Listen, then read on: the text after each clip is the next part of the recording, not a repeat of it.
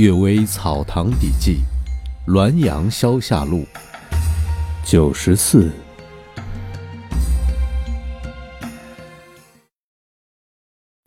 著书当存风化。渔阳山人记载了张巡的妾转世后索命的事儿，我不以为然。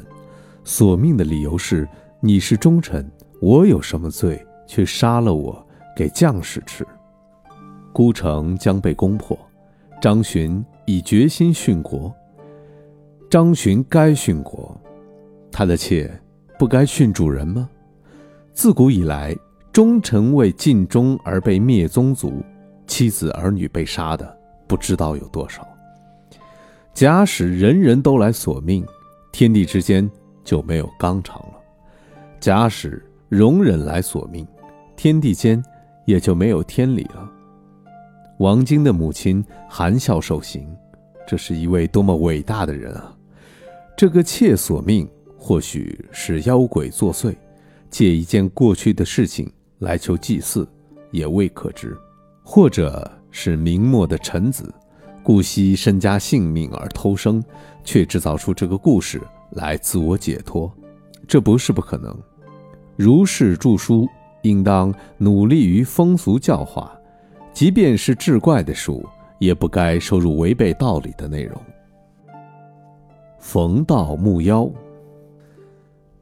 族书穆安说，在京城的南边，太阳要出来时，常能看见一物，驮着旋风往东奔驰，看不见他的身子，只见他昂着头，有一丈高，长鬃飘飘。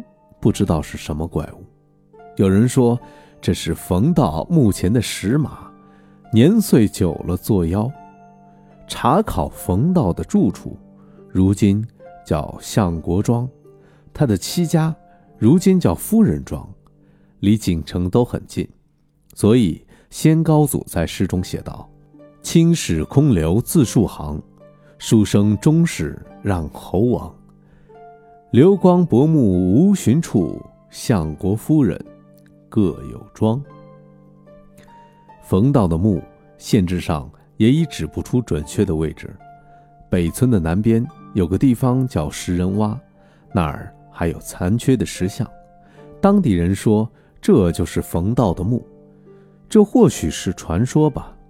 董空如曾经趁着酒劲儿夜行，在墓旁小便。突然间，阴风横扫，沙石乱飞，好像隐隐约约有发怒的声音。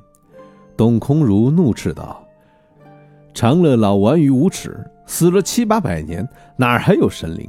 这一定是妖邪鬼魅，假冒他闹妖。你再敢猖狂，我天天来小便教你。”说完，风便停了。董天士。南村有个董天士，人们不知道他叫什么名字，只知道他是明朝末年的生员，我已经逝去的高祖父的朋友。在《花王阁圣稿》中有四首悼念董天士的诗，诗是这样写的：“世事之心自古难，平生二老对相看，飞来以礼金头柱，哭到荒村。”欲改观，残稿未收新画册，余资为脉破如关。不亲两幅无妨恋，在日前楼不畏寒。五月田兄气不平，但逢一处便纵横。不逢皇祖真天性，曾怪嵇康太世情。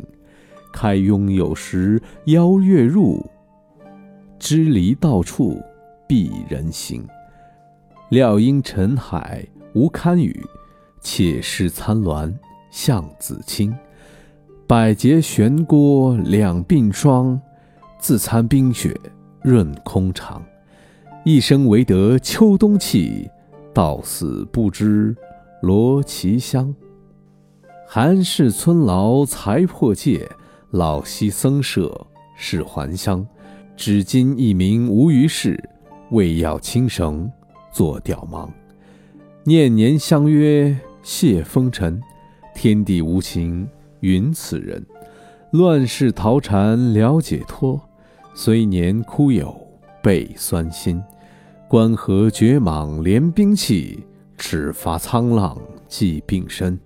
泉下有灵应念我，白杨孤种亦伤身。董天士的生平由这几首诗可以想象出来。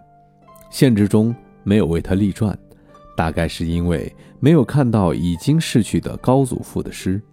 后来传说，董天士死了之后，有人见到他骑着一头驴子上了泰山，在后面叫他也不回答，一会儿就被古老的树木所遮挡住了，就看不见了。是他死后灵魂从尸体里蹦着解脱出来成仙呢，还是说偶然有人的相貌与他相像呢？鉴于他那孤僻的性格。似乎说他成仙了，也合情合理。